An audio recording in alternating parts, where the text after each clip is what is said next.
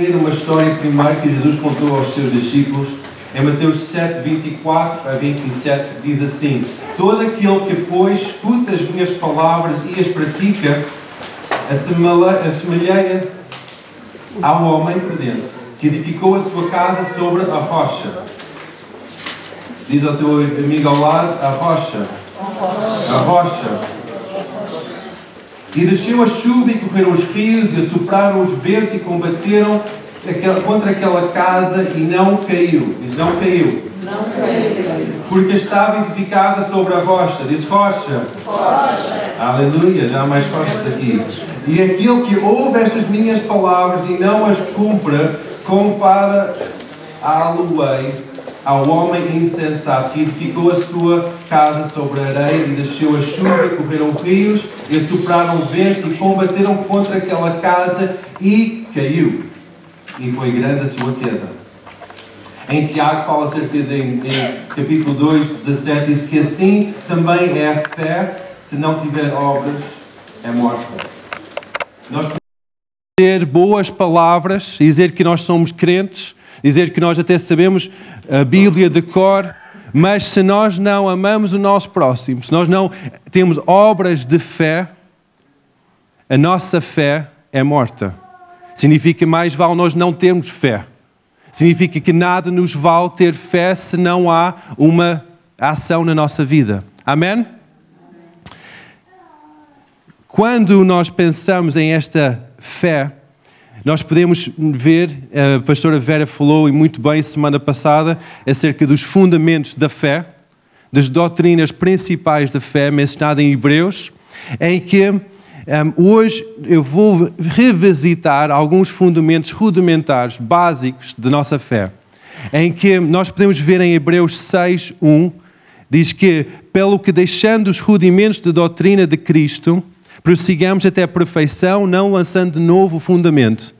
O fundamento este que é do arrependimento, de obras mortas, fé em Deus, da doutrina dos batismos e da imposição das mãos, da ressurreição dos mortos e do juízo eterno. Estes seis fundamentos, doutrinas básicas, são as, é aquela base, a fundação a rocha sobre a qual a nossa casa deve ser edificada. Estas são seis doutrinas base, em que eu hoje vou falar acerca de duas doutrinas, que é as primeiras duas que é arrependimento de obras mortas e da nossa fé em Deus. Mas antes de começar, eu só queria pedir a, que baixassem as luzes e vamos pôr um vídeo. Nós vamos estar a falar hoje acerca de, de algo que nós vimos aqui. Nós muitas vezes nós dizemos que nós somos de Jesus, mas ainda carregamos os nossos namorados connosco. Ainda levamos as nossas coisas connosco. Coisas que nós fizemos alianças quando éramos mais jovens, nós ainda carregamos connosco. E este fundamento da nossa doutrina de sermos cristãos, este fundamento básico, rudimentar, é o arrependimento das obras mortas.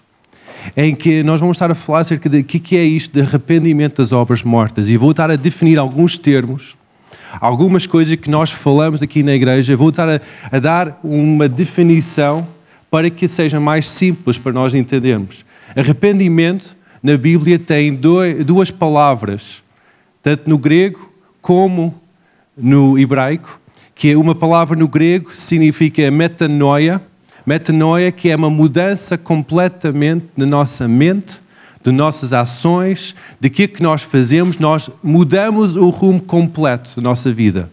Nós estamos a fazer alguma coisa, mas mudamos essa forma de pensar, essa direção da nossa vida. Nós podemos dizer, ah, eu sou cristão, mas depois a nossa vivência é exatamente igual ao dia anterior de nós termos aceito Jesus. Isso para mim não é o arrependimento, porque o arrependimento é uma mudança completa da nossa direção. A nossa forma de pensar muda, transforma. Em hebraico, esta palavra de arrependimento é teshuva. Teshuva é uma decisão que vem de uma, uma, uma ação que vem de uma decisão. Nós decidimos sermos salvos e depois começamos a andar num caminho diferente. É uma ação. Por isso que a fé sem obras é morta. Porque não somente basta nós confessarmos Jesus como nosso Senhor e Salvador, não, não basta nós termos recebido uma Bíblia fantástica que até lemos diariamente, mas nós temos que pôr a nossa fé em prática. A nossa vida tem que ser mudada. Esse arrependimento tem que ser mudada. Diz aqui em Hebreus que é arrependimento de obras mortas. Obras mortas, o que é que são? O apóstolo Paulo falou das obras mortas em Gálatas. Obras mortas, eu posso dizer que é pecado, mas não somente é pecado.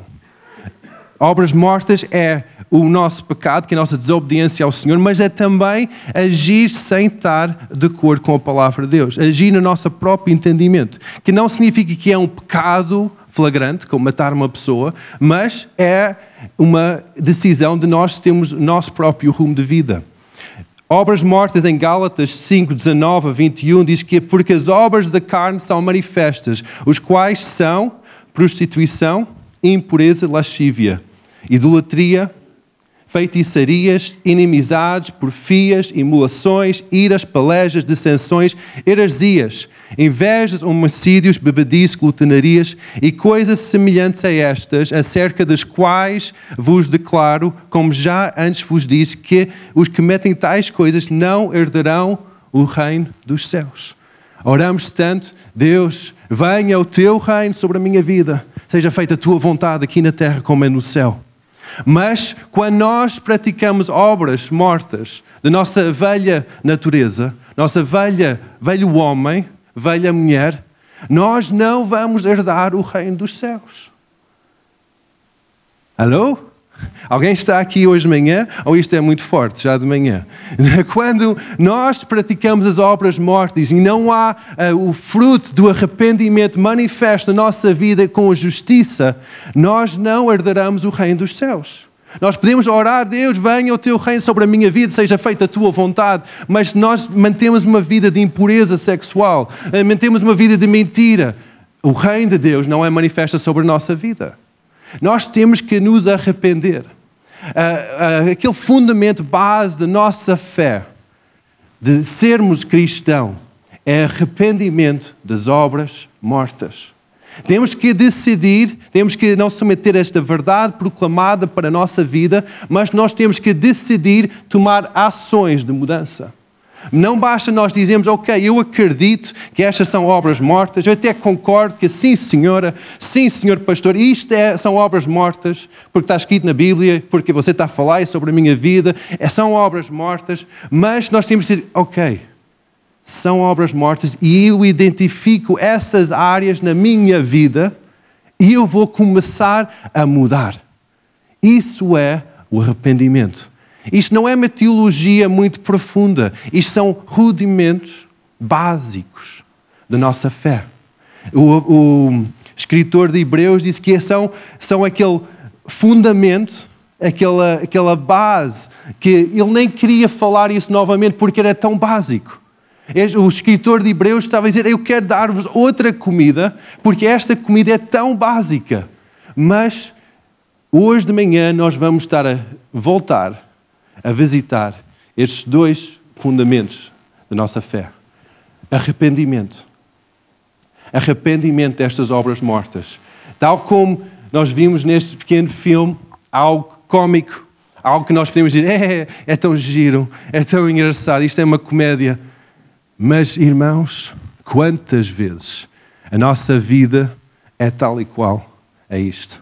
Nós chegamos ao pé do Deus Altíssimo, Santo e Poderoso, em que nós fizemos uma aliança com Ele para seguir a sua vida. Nós aceitamos aquela remissão dos nossos pecados, em que Jesus verteu o seu sangue na cruz para criar uma aliança conosco para a vida eterna. E depois nós andamos a carregar os nossos namoradinhos connosco. E ah, não, é só este. Só este. Este, este sabe-me bem. Este faz-me rir às vezes. Este Irmãos, nós temos que largar. Largar, largar, largar. Isso é uma coisa básica de ser cristão. Talvez tu estás aqui e já és cristão há 20 anos, ou há 15 anos, ou há dois dias. Esta doutrina do arrependimento é básico. Nós, a partir do momento em que nós dizemos sim, Senhor Deus, eu acredito que tu enviaste o teu filho unigênito ao mundo para morrer para os meus pecados e ao terceiro dia ele ressuscitou para dar-me nova vida. Eu acredito e eu dou a, minha vida para ti. Eu peço perdão pelos meus pecados. A partir daquele momento tem que haver uma metanoia no nosso coração. Tem que haver uma mudança na nossa vida. Nós temos que transformar a forma que nós agimos. Aquele fruto do Espírito tem que ser evidente na nossa vida. Nós temos que dizer: Deus, eu vou largar esta forma de pensar. Eu vou largar esta forma de egoísta de ver a minha vida. Vamos ler novamente aqui em Gálatas: prostituição, impureza, lascívia.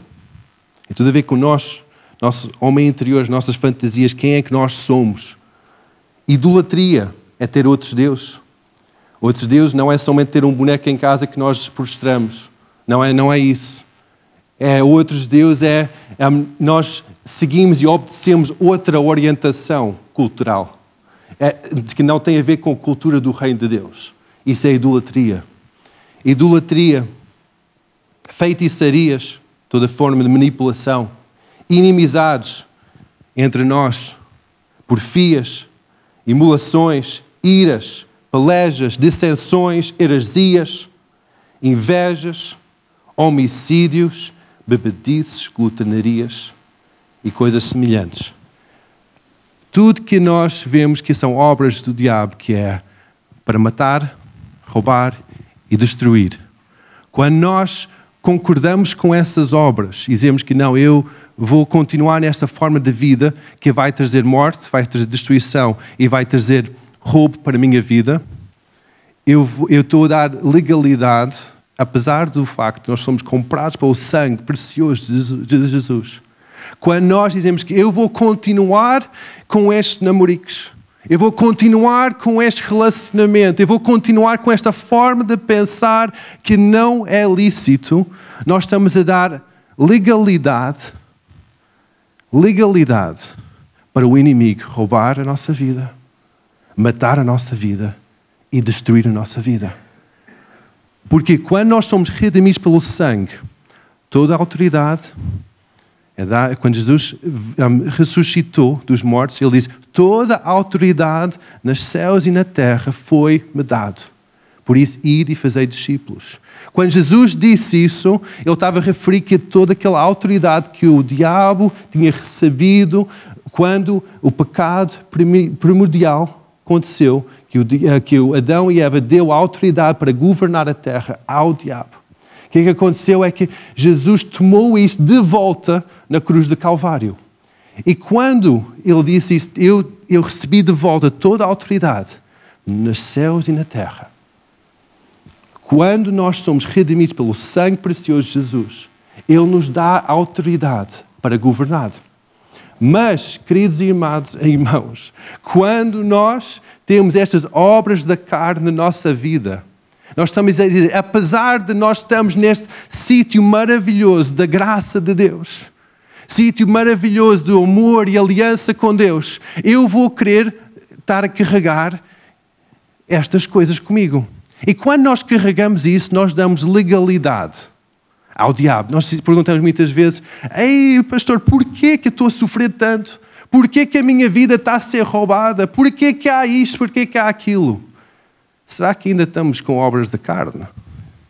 Será que ainda estamos a dar direito legal para o inimigo roubar a nossa vida? Será que? Nós só conseguimos realmente ser libertos é quando nós temos a verdade manifesta na nossa vida. E a verdade é esta: é que nós não podemos ter as obras da carne na nossa vida, porque nosso Deus é santo. Amém? Quem acredita nisso, que Deus é santo? Quando nós queremos aproximar um Deus santo, nós temos que nos livrar, temos que pedir perdão. Deus, perdoa-me dos meus, meus pecados. Nós temos que chegar a Ele com perdão, com humildade e o arrependimento para mudança de vida. Vamos definir mais termos. Este fé, o que é fé? Fé, nós podemos ver em Hebreus vários exemplos, várias definições, mas eu vou trazer algumas coisas um, no meio desta conversa, que a fé só vem pela palavra de Deus. Nós podemos dizer que ah, eu tenho fé em Deus, mas eu estou a receber influências da Maria, do, da revista Visão, do Diário da República. Fé só vem pela palavra de Deus. Amém? Fé só vem em, em Romanos 10, 17, diz que de sorte que a fé vem pelo ouvir e ouvir a palavra de Deus. Fé não vem por ouvir o irmão A, B ou C. Não vem por ouvir telejornal. Fé vem pela ouvir e ouvir o quê? A palavra de Deus. Fé é uma substância pelo qual algo é construído. E esse algo é a esperança. Diz em Hebreus 11, 1 que, ora, a fé é o firme fundamento pela palavra de Deus, que foram, não, é o firme fundamento das coisas que se esperam e a prova das coisas que não se veem. Fé, fé é aquele firme fundamento em que a esperança é construída sobre isso. Em que se nós um, vacilamos e dizemos, ah, eu vou ter a esperança no meu emprego. Ah, eu vou ter a esperança na minha mulher. Vou ter a esperança na A, B, C ou D. Isso não é fé.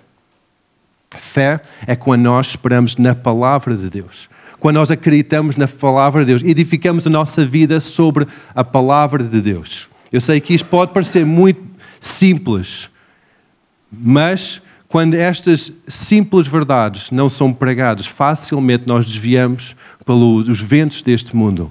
E eu quero novamente só lembrar-vos destes dois fundamentos da nossa fé.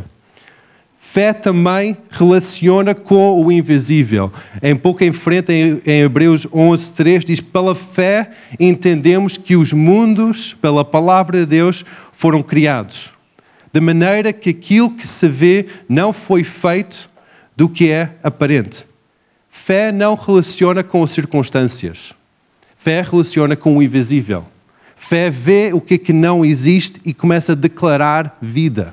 Quando nós vimos a nossa situação de doença no nosso corpo, fé em Deus é declarar saúde sobre aquela área que está debilitada. Amém? Quando nós vemos escassez na nossa conta bancária, fé em Deus é declarar provisão e prosperidade sobre as nossas finanças. É acreditar em algo invisível, algo que não tem não é lógico, não é conforme o nosso raciocínio deste mundo. Fé é algo divino. Por isso que é, é um fundamento da nossa doutrina, da nossa vida cristã. Fé também, primeiramente, relaciona com caráter e aliança. Nós podemos dizer que a fé vem pelo ouvir e ouvir a palavra de Deus, então vou começar a somente declarar a palavra de Deus sobre cada circunstância. Mas fé, primeiramente, tem a ver com caráter. Tem, em primeiro, primeiro lugar, tem a ver com o nosso caráter. Por isso que em Tiago diz que a fé sem obras é morta. Quando nós focamos em fé de somente declarar a palavra de Deus, mas a nossa vida não respalda aquilo que nós estamos a dizer, a nossa fé é morta. Por isso que, em primeiro lugar, nós temos que viver a nossa fé. Temos que dizer, temos que fazer o que, é que nós estamos a dizer. Temos que amar o nosso próximo. Se nossa fé diz, ok, não, não entras em calúnias, em murmurações, por que, que nós vamos estar a entrar nessa forma de falar? Se nossa fé diz que nós temos que abençoar as pessoas, mesmo os nossos inimigos, nós temos que amar e abençoar, por que, que nós criticamos e amaldiçoamos mesmo os nossos irmãos? A nossa fé tem que ser um, baseada no caráter de Cristo. E aquele caráter nasce cá dentro. Nasce cá dentro. Não é dependente das circunstâncias. Não é dependente se está tudo bem em casa, se não discutir com a minha mulher em casa, ok, agora vou ter uma fé pura. Não, a fé é caráter de Deus em nós. É que nós temos que dizer, não, apesar das circunstâncias que é o inferno que está à minha volta, eu tenho fé em Deus, amém? Eu tenho fé na palavra de Deus e vou começar a declarar essa palavra de Deus sobre cada circunstância mais caótica que é. Amém? Fé. Fé, em segundo lugar, tem a ver com doutrina ou confissão da palavra de Deus. Diz em Romanos 10, 10 que, visto que com o coração que se crê para a justiça e com a boca faz a confissão para a salvação. Com o coração crê e depois com a boca confessa. Então, primeiramente, fé tem a ver com o nosso coração, o nosso caráter. Em segundo lugar, com a nossa confissão. Nós podemos dizer que, sim, Senhor, todos os dias eu leio a palavra e oro, mas depois eu tenho um esgoto a sair da minha boca. Depois eu tenho calúnias a sair da minha boca, murmurações a sair da minha boca. Depois eu tenho, eu falo mal para todas as pessoas à minha volta. A tua fé é morta, querido. A tua fé não presta, porque tu não estás a ter fé em Deus.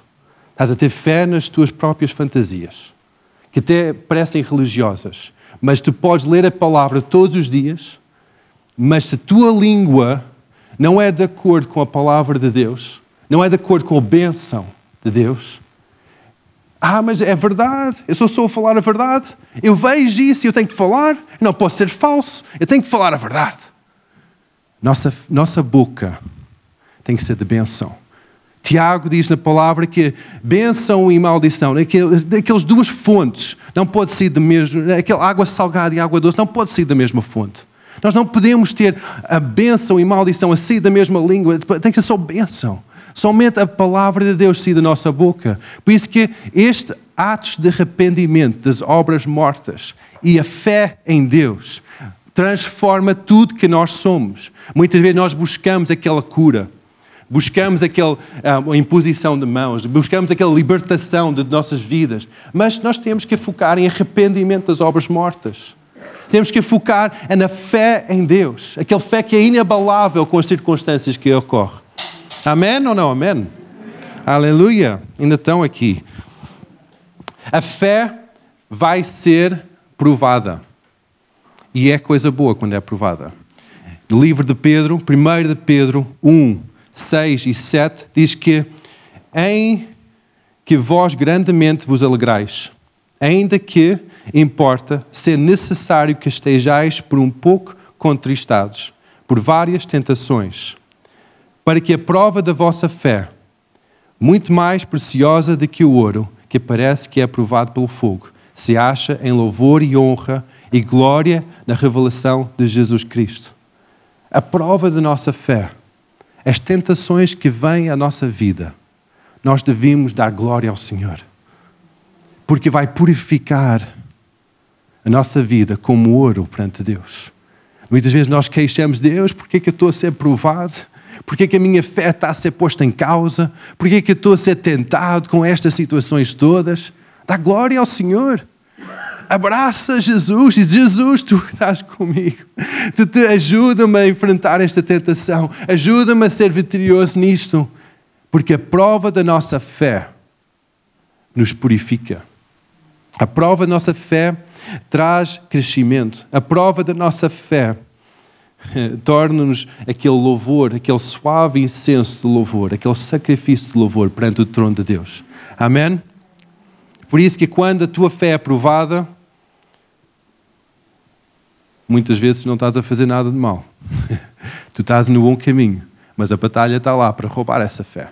Por isso que mantém-te firme, sobre a rocha. A tua casa é edificada sobre a rocha. A rocha que é a fé.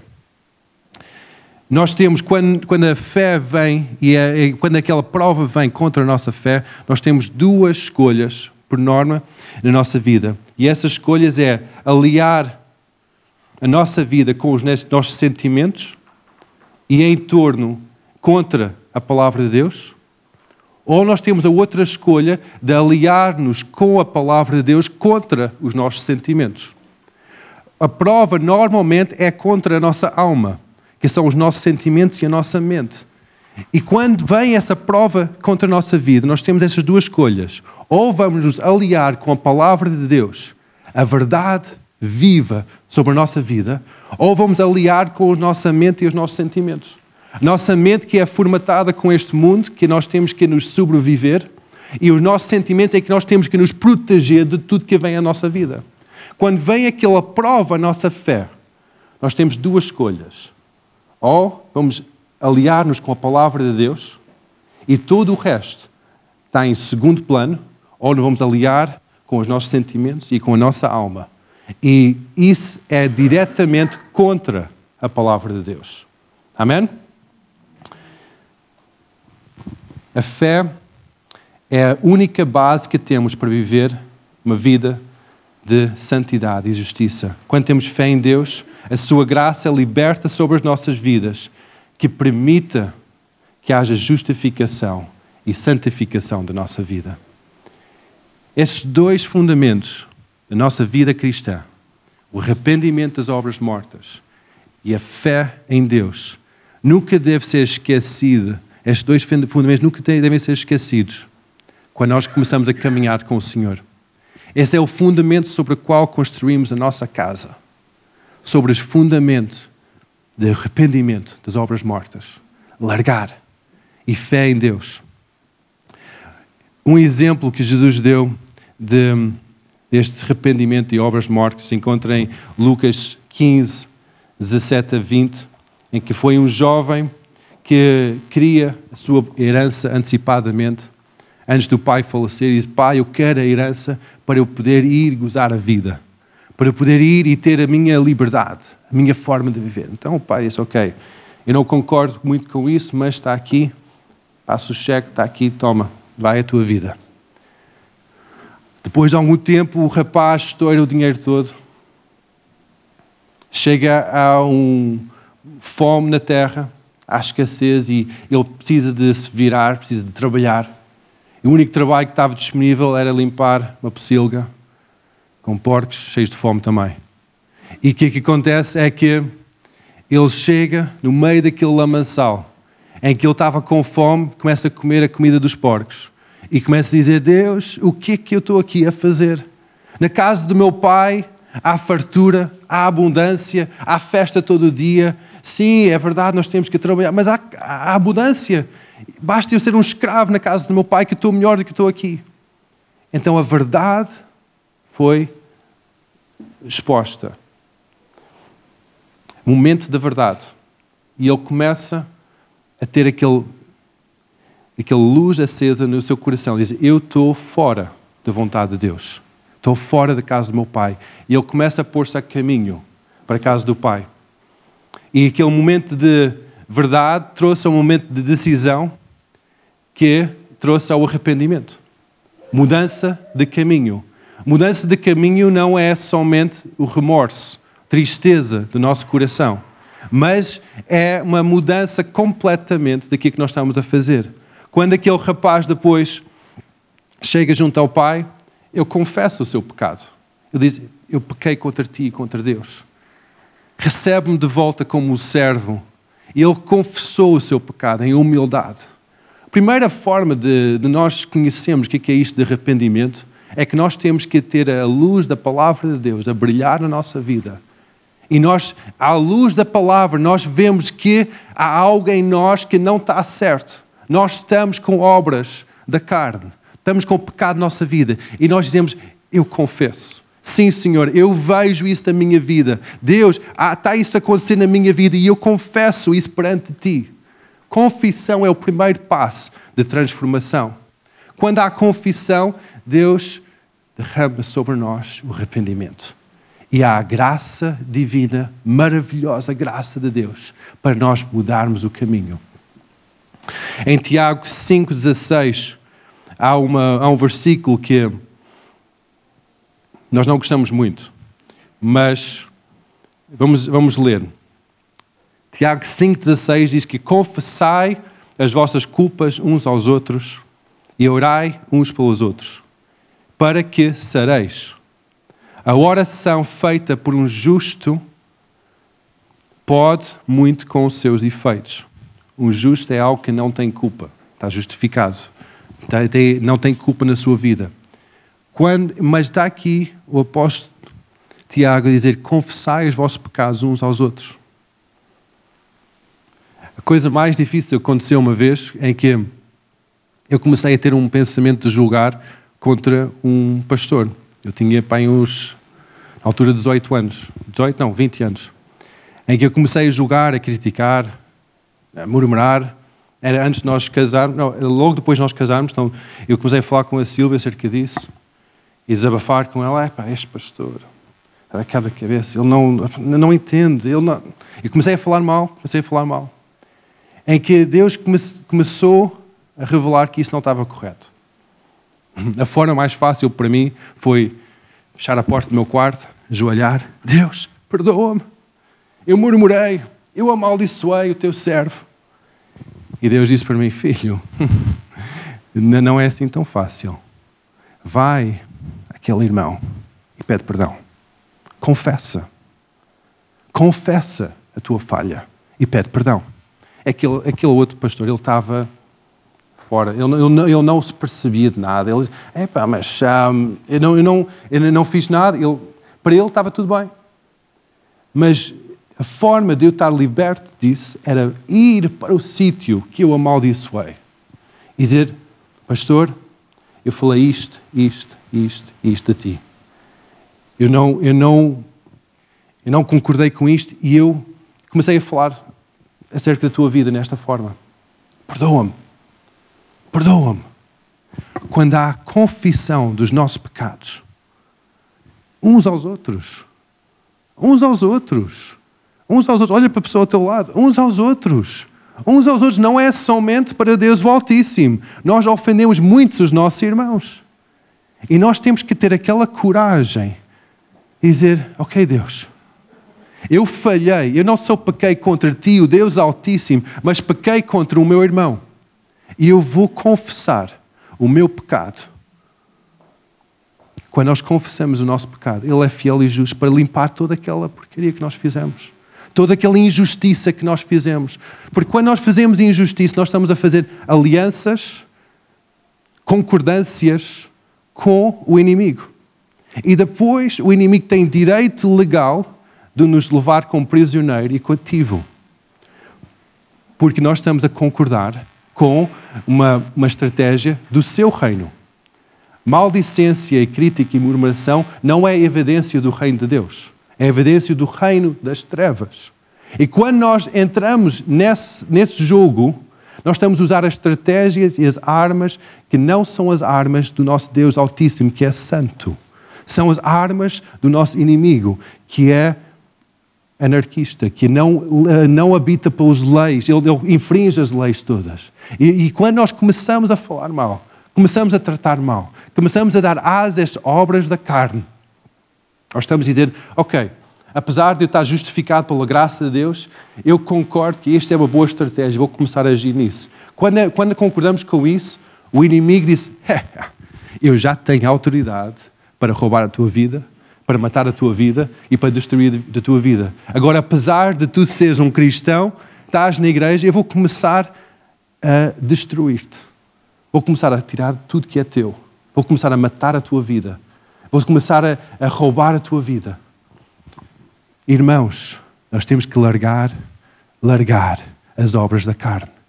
Que este arrependimento seja o nosso dia a dia que nós não deixamos que esta obra da carne, nem a falta de perdão, nem nada ganhe raiz na nossa vida. Quando isto começa a vir, porque isto vai vir como um bombardeio contra a nossa vida.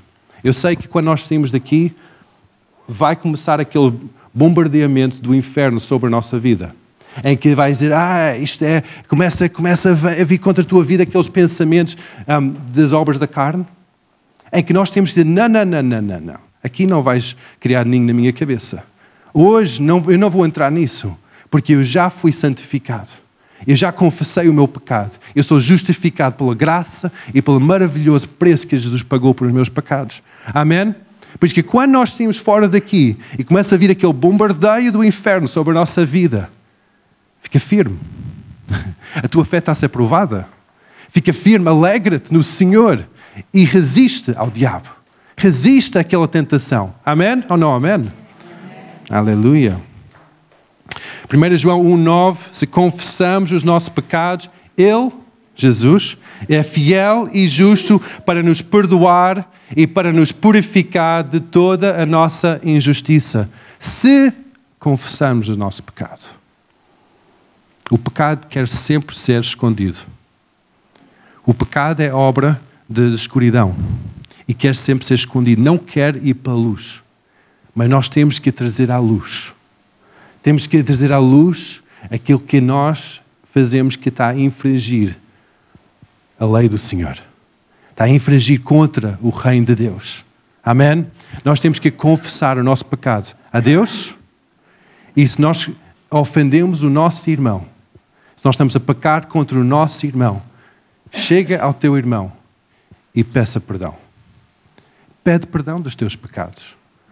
É, nós podemos dizer, mas isso eu não tenho coragem para isso. Faz-te homenzinho, faz-te mulherzinha, cresce. Tenha coragem, enfrenta a pessoa. Fala. Ah, mas já não vejo essa pessoa há tanto tempo. Essa pessoa fez-me tanto mal. Ele nem acredita em Deus. Ser homenzinho. Veste lá os sapatos de um crescido. Veste, é, estamos, vai, cresce. Cresce. Enfrenta a situação. Perdoa-me. Eu disse isto, isto e aquilo. E fala as coisas pelo nome. Confissão não é pôr um, bom, um bonito embrulho numa bomba relógio. Isso não é confissão. Confissão é expor exatamente o que aconteceu. Se nós amaldiçoamos com palavras feias ao nosso irmão, nós temos que dizer: Olha, irmão, eu disse isto, disse aquilo e disse aquilo outro. Com todas as palavras, com todas as vírgulas, pontos e tilos. Nós não devemos é pôr em embrulho. Ah, sabes, eu não concordava muito contigo. E um, eu, eu disse uma crítica, mas era mais construtiva. Era mais para, para. Era um desabafo, sabes? Eu creio que não foi um desabafo naquela altura. Eu creio que foi mais uma facada. Mais uma. aquele. Ah, nós temos que ser homenzinhos e confessar o nosso pecado. O tempo não vai curar. É uma mentira que nós recebemos deste mundo, é que o tempo cura. Só Jesus cura. Só Jesus cura. Quando nós pomos uma coisa debaixo do tapete e pensamos, ah, é o tempo, vai passar anos e anos, aquela pessoa vai esquecer, eu vou ultrapassar, vai ficar lá dentro, dentro de ti, uma raiz, vai começar a amargura, e ao pouco tempo, porque aquilo é um direito legal que o diabo tem na tua vida, sendo homem de Deus, mulher de Deus, é um direito legal que o diabo tem. Ele vai começar a dizer: Não, Jesus, olha, apesar do preço grande que tu pagaste, eu tenho um direito legal daquela vida. Porque há amargura, porque há falta de perdão, porque há maldição, porque, eu deixei, porque aquela pessoa está a deixar passar tempo sem confessar o seu pecado. Então eu tenho direito legal para pôr a minha mão lá dentro e sacar-lhe tudo que ele tem. E Jesus vai dizer: Ok, eu amo essa pessoa. Ele vai tentar fazer tudo para atrair essa pessoa à tua, à tua vida, vai tentar fazer tudo para atrair a tua vida de novo aonde? Para o lugar do arrependimento. Jesus vai fazer tudo para atrair a tua vida de volta à cruz. Para que tu consegues largar todas aquelas obras da carne e podes novamente ser restaurado.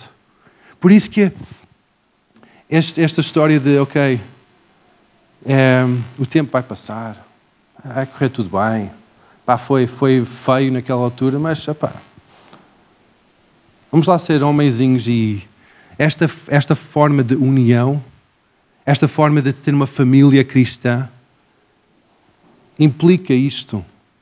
Negócio de família é esta de dizer: Olha, Ruth, perdoa-me, fiz isto aquilo, aquilo outro. E ela diz: Opá, eu perdoo-te, já passou, a gente já não estava a lembrar acerca disso, já passou. E, mas logo ali essa exposição traz restauração. Traz restauração, traz união. O arrependimento, Deus derrama sobre nós, logo depois do arrependimento, a graça para mudar. Muitas vezes nós dizemos, ai, mas eu não sinto graça na minha vida, isto parece que estou aqui a, a andar sem, sem força, parece que não tem graça. A graça de Deus é liberta quando há arrependimento. E arrependimento vem quando há confissão. Isto é, isto é tudo, mas muitas vezes nós esquecemos do primeiro ponto, que é o mais difícil, que é a confissão. Confissão dos nossos pecados leva-nos ao arrependimento metanoia, mudança de vida, mudança de mentalidade, mudança de direção. Eu estou a andar por aqui, eu largo tudo e eu vou andar por aqui. Metanoia é aquela mudança completamente de nossa vida. Mas ele só vem quando nós reconhecemos à luz da verdade santa de Deus, dizer que não, eu estou com áreas da minha vida que é pecado. Áreas da minha vida que são obras mortas. Eu estou ainda com estas coisas no meu coração. Na forma de eu ver o mundo, ainda tenho isto. Então, confessamos isso. Não é mal termos isso na nossa vida, é mal não confessarmos. Todos nós nascemos como pecadores. Não há mal nenhum nós temos pecado na nossa vida, porque todos nós nascemos debaixo desse julgo do pecado. É mal continuarmos no pecado sem confessar o nosso pecado. Isso é a verdadeira burrice. Quando nós vemos que à luz da palavra de Deus que isso é pecado e nós não temos aquela humildade, aquela hombridade, dizer Deus, perdoa-me por isto. Eu pequei, eu estou em pecado. Há esta coisa na minha vida, há este ganchinho no meu coração que o diabo está a usar para roubar a minha vida. Amém ou não amém? Aleluia. Ao longo da igreja, da história da igreja, os grandes avivamentos, as grandes colheitas de pessoas ao reino de Deus, aqueles milhares e milhares a vir encher as igrejas qual era a mensagem que era pregada? Arrependimento. Eu lembro uma vez, foi talvez o maior, aquele abre-olhos que eu tive no mundo espiritual. Eu fui quando tinha 18 anos visitar uma igreja que estava em avivamento, uma igreja da Assembleia de Deus, em Pensacola, em Flórida, que estava em avivamento. Percorreu por todo lado que estava em avivamento em que as pessoas faziam filas para chegar àquela igreja. E eu e o Ricardo, Ricardo Santos, na altura, éramos, eh, ele era o líder de jovens e eu era quase o, o, o apoio. E eu que estava a querer aprender como é que era ser líder de jovens, eu disse, um, disse olha, isto está a acontecer. O Ricardo disse, olha, tu queres ir comigo? Então, bora. Então fomos os dois para Pensacola, para uma conferência de líderes jovens, em que era para incendiar-nos com este fogo. E realmente eu vi pessoas, multidões, era tempo de furacão, era fevereiro. E fevereiro em Flórida é tempo de furacão, é estação de furacão, em que passa com frequência furacões pelo Golfo de, de México. E estava na altura que estava chuva a cair, há um tempo de furacão, temporal lá fora, em que chegou, chegou o dia e cheguei ao pé da, da igreja para entrar e comecei a ver filas e filas de pessoas à porta. Temporal, em que quase não se conseguia conduzir o carro. Pessoas estavam com os chapéus à porta. Horas. Pessoas esperavam a noite toda para entrar. Então, uma noite nós estivemos livre para, para ir à, à, à sala principal, porque a reunião dos jovens era numa sala à parte, mas nós fomos para a sala principal para a uma, uma reunião, porque eles estavam a ter reuniões todos os dias. E a pregação que foi dada era uma pregação de arrependimento. Uma pregação de arrependimento, de, de larga as obras mortas da carne. Larga, larga a vossa vida, em que a chamava pela misericórdia de Deus. E eu perguntei a algumas pessoas, alguns assistentes estavam ali ao lado, ah, mas, mas qual é tipo de, de pregação que dá isso? Olha, todos os dias é a mesma coisa. É arrependimento. A palavra é exatamente a mesma coisa todos os dias. Então, e as músicas e tudo? Olha, no, no final da pregação, o líder do louvor sobe e toca a mesma música sempre. E a música era Deus tenha misericórdia. Deus clama-te misericórdia. Todos os dias. Eu disse, meu Deus, isto é algo tão básico. É algo tão rudimentar, tão fundamental. Mas é isso. É isso. A graça de Deus é manifesta quando há arrependimento. Mesmo que se tu estás aqui hoje e dizes, ai pastor, tu conheces-me desde pequeno, eu estou cá na igreja há 30 anos, 20 anos. Ok, a tua vida anda em arrependimento? Ou ainda tens obras mortas? É deixar aquele fedor do inferno assim do teu coração estás a viver em arrependimento das tuas obras mortas? Tu estás a praticar a tua fé? A tua boca fala a tua fé? O teu caráter é a tua fé? A tua fé é em Deus ou é neste mundo? Ou no teu braço? Eu passei muito tempo com fé no meu braço, em que eu consegui fazer muita coisa, consegui ter muito sucesso, mas nossa fé tem que estar no Senhor. Ele é o nosso sustento. Nossa fé não pode estar no nosso braço. Tem que estar no Deus invisível. O Deus que governa tudo. O Deus que vê o impossível possível. Vê a cura para uma doença terminal. Deus que vê a provisão financeira quando há dívidas. Nossa fé tem que ser aquela fé inabalável. Nós temos que viver nesta transformação total da nossa vida. Largar as obras mortas da carne e ter fé no Senhor. Hoje em dia é, é, é moda haver igrejas que dizem: Ah, venha à igreja porque é uma boa onda. Venha à igreja porque vais ser liberto, vais ser transformado. Vais sentir um calafrio no teu coração. Até há pessoas porreiras para dar-te um bom abraço. Venha à igreja. Nós temos que trazer a verdade às pessoas, que eles precisam de um Salvador, que aquele base da nossa vida é o arrependimento dos nossos pecados e a nossa fé no Senhor. Amém? Amém? A igreja é isso. A igreja é isso para, para estender a mão à pessoa que está afastada e trazer para o lugar de arrependimento, para trazer ao lugar da salvação. Nós estamos cá para isso. Não é para ter uma boa banda, não é para ter um bom ambiente, mas é para trazer pessoas à salvação. Amém? Vamos ficar em pé.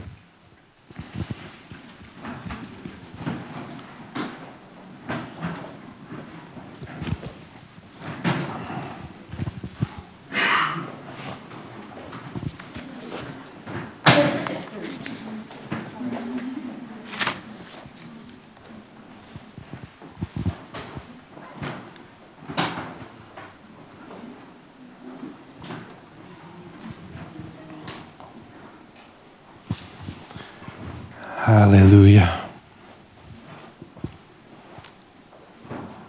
Vamos fechar os nossos olhos, vamos inclinar a nossa cabeça. Eu sei que hoje eu falei acerca de muitas coisas que podem ter tocado o vosso coração, podem ter tornado um pouco inconfortável. Mas se hoje tu estás a identificar áreas na tua vida em que o Espírito Santo está a trazer luz e está a trazer a sua verdade,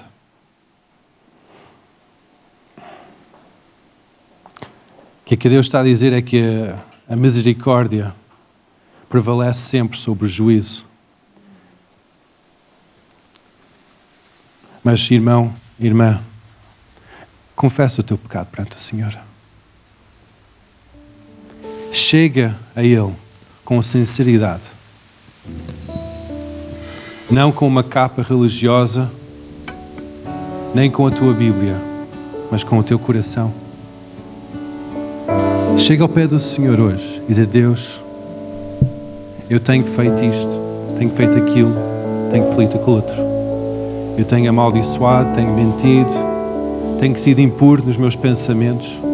Eu tenho me dado à prostituição, à impureza, à lascívia, à feitiçaria, à idolatria.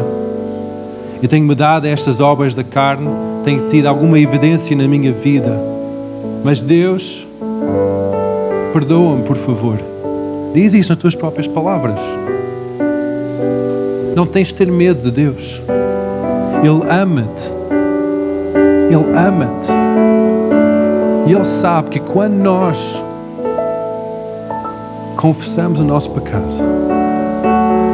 nossa culpa é removida e evidências do reino de Deus torna evidente na nossa vida. E onde o reino de Deus está, ali há liberdade ali há alegria, há paz, há amor. Tantas coisas que nós ansiamos ter para ter um novo, uma nova vida. Vem quando há esta sinceridade do nosso coração e dizer: Deus, perdoa-me. Perdoa-me porque eu estou longe de ti, Senhor. Eu ando aqui há muito tempo na igreja, mas realmente eu estou longe de ti. Eu estou a dar asa a obras da carne, Deus. E eu sei que o teu reino não é manifesto na minha vida porque há estas obras da carne. Por isso, perdoa-me, Senhor. Irmão, faz esse negócio com o Senhor. Faz esse trabalho com Deus hoje de manhã.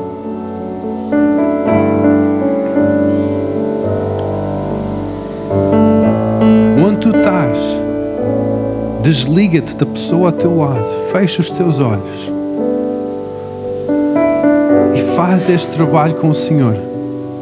Se é homenzinho, se é mulherzinha, e faz este trabalho com o Senhor. Diz, Deus, eu tenho sido orgulhoso, tenho falado mal do meu irmão, tenho dito isto. Deus, Deus, tem misericórdia de mim. Tem misericórdia de mim. Tal como o filho, nós chamamos o filho pródigo, que diz ao pai: Tem misericórdia de mim, pequei contra ti e contra Deus. Aceita-me como um servo, um escravo. Deus não vai aceitar-nos como escravo e servo, Ele vai aceitar-nos como filhos e vai nos restaurar a nossa identidade, a nossa posição. Vai ter uma festa no céu. Porque Ele nos ama, Ele te ama, Ele quer que tu voltes e que não sejas mais roubado, que não sejas mais destruído, que a morte não seja evidente na tua vida. Aleluia. Uhum. Aleluia.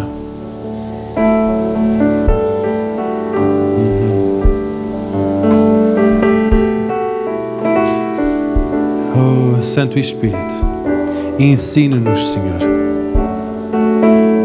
que esta fé em Deus seja um pilar na nossa vida, seja o alicerce da nossa casa, inabaláveis, Senhor. Que nós não sejamos abalados pelas circunstâncias deste mundo, mas que nossa fé seja firmada em Ti, Senhor. Ensina-nos, Senhor. Aleluia. Hoje manhã, se tu, tu vens cá e precisas de oração, vem aqui em frente. Nós vamos orar por ti. Em- logo depois daquela passagem em que diz que confessai os vossos pecados uns aos outros, diz assim: E se algum de vós está doente, chama os presbí- presbíteros da igreja, ungi com óleo, e a oração do justo tem muito efeito. Se estás aqui hoje e estás aflita, estás aflito com os problemas que estás a passar, te preciso de um toque de Deus. Chega aqui em frente. Nós vamos orar por ti. Vamos ungir-te. Vamos orar uma oração de fé, acreditando que não é por nossa força, nem pelo nosso entendimento, pela fé que nós temos em Deus. Ele vai fazer o impossível na tua vida. Ele vai tocar a tua vida.